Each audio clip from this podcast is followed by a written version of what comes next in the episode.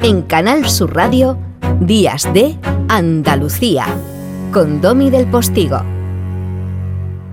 La radio quedaban registradas algunas conversaciones que el espionaje utilizaba de manera fundamental como un, eh, uno de los elementos de actuación que luego obviamente servían para los distintos gobiernos o las empresas que los contrataban pues para tomar decisiones determinadas o no tomarlas. Ese espionaje, esas grabaciones están detrás de la noticia que ha elegido Juan Luis Artacho esta semana para traernos una película formidable que las ilustra. ¿Por qué no las conversaciones grabadas entre Gary y Ruby? Ruby y Gary, Jerry, Ruby, Yubi, Yubi, o el programa Pegasus ese que está en el software que dicen los independentistas catalanes que sirvió para desde el Estado eh, mm, espiarles y todo eso. Tostada con aceite y cine. Tostada con aceite y cine. This is a world of hidden mics and two-way mirrors. A world where nothing is private. Do you think we can do this? Later in the week. Y ahí se cuenta parte de la médula de lo que sería La conversación, una película que el gran Francis Ford Coppola en 1974, todavía no había muerto Franco, narraba la historia de un espía que está enorme, que se llama Jane Hartman. Es el trabajo que ha hecho Harry esta semana. Va a hacer historia. ¿Sí?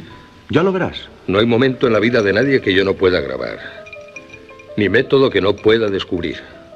Puedo descubrir cualquier sistema de Harry. Anda, vamos a ver eso.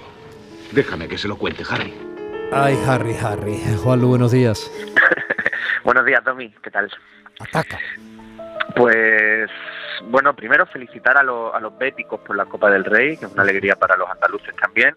Y bueno, seguimos con el fútbol porque estas eh, eh, los audios que han que hemos podido oír entre el presidente de la Federación Española de Fútbol y y el jugador y el empresario del Barcelona, Gerard Piqué, pues bueno, a los madridistas nos están dando mucha alegría, como el Barcelona toda esta temporada, que nos está dando nada más que ¿cómo alegría. podéis aprovechar un minuto de radio para... Canallas. Bueno, eh, simplemente estamos ahí cerca de las semifinales de la Champions y tenemos que seguir disfrutando, ¿no? Y bueno, también nos han regalado pues esta, esta, estas escuchas tan, tan españolas, ¿no? Como dirían los, los Sí, de Pegasus, Sí, sí, muy bien traído. eh, muy nuestra, de, bueno, que hay de lo mío, y pero que tampoco es tan grave, ¿no?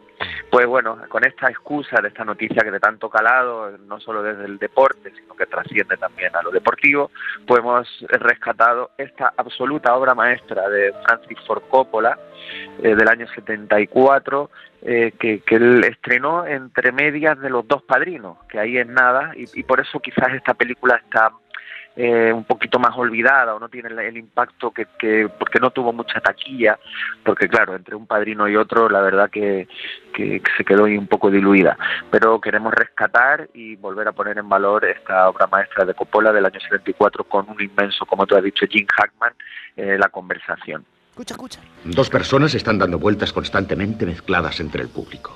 No sabemos si se van a sentar o no. Están seguros de que no les pueden estar grabando porque hay mucha gente. Pero les tenemos localizados. La misión consiste en grabar todo lo que digan. ¿Tú cómo lo harías? Ante todo, con un sistema no basta. Hombre, eso es el ABC. ¿Sí? ¿Por qué no lo has dicho? Anda, descúbrelo. No es tan difícil. Basta con tener acceso a ello. Se coloca un micrófono en la ropa. No, pueden darse cuenta de que lo has colocado. Pues haces que alguien tropiece con ellos. Un borracho o un distraído finge tropezar y les pone un micro. Ya saben, la conversación narra la historia de un espía, que es ese enorme Jane Hammond, eh, a quien calificamos mm, maravillosamente en esta interpretación, tanto Juanlu como yo, que no se había planteado nunca qué podía pasar con toda la información que se acaba grabando a la gente, hasta que cae en la tentación de escuchar qué dicen las dos últimas personas que le han ordenado espiar. A partir de ese momento su vida cambiará corriendo el riesgo de terminar siendo el cazador cazado, ¿verdad?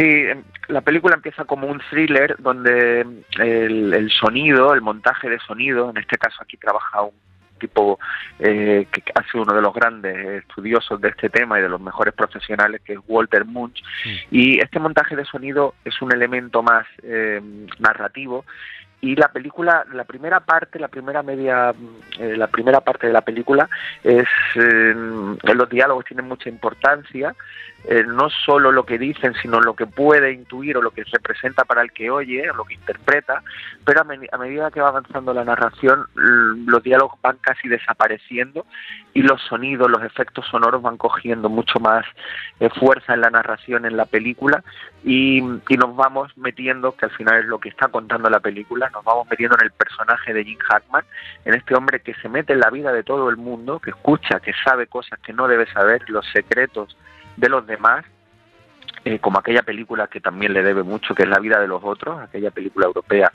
eh, sobre algunos métodos de espionaje en la, en la época nazi, pues eh, nos metemos en las entrañas que esta película de la conversación va mucho más allá que, que la película europea de la vida de los otros, en cómo se siente el que escucha, en el que está traspasando los límites de la moral, y de la ética de alguna manera y está sabiendo la privacidad de otras personas. ¿no?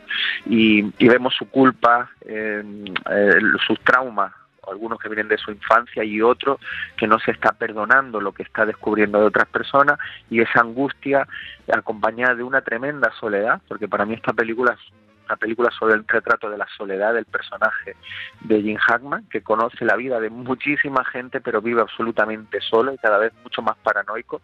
Y creo que este retrato es lo más destacable de, de esta formidable película, sorprendente, con película muy europea, porque no es una película, un thriller al uso y que es una película entretenida, eh, puede parecer incluso un poquito densa y lenta, pero es el, la textura que quiere Coppola para mostrarnos esta, esta temática, ¿no? De, hasta qué punto, como ya hizo Hitchcock también con la ventana indiscreta, ¿no? Eh, podemos meternos en la vida de los demás de manera impune.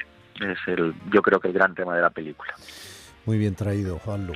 Hoy ilustramos la noticia seleccionada de la semana, las conversaciones entre Jerry y Ruby, Ruby y Jerry.